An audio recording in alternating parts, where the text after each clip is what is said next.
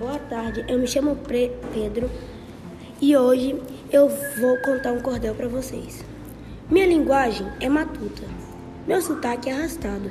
Por muitos sou desprezado, mas eu nunca fujo à luta. Tenho a minha conduta, preciso sobreviver. Com a seca conviver, esse é meu nobre destino. Quanto mais sou nordestino, mais tenho orgulho de ser. 28.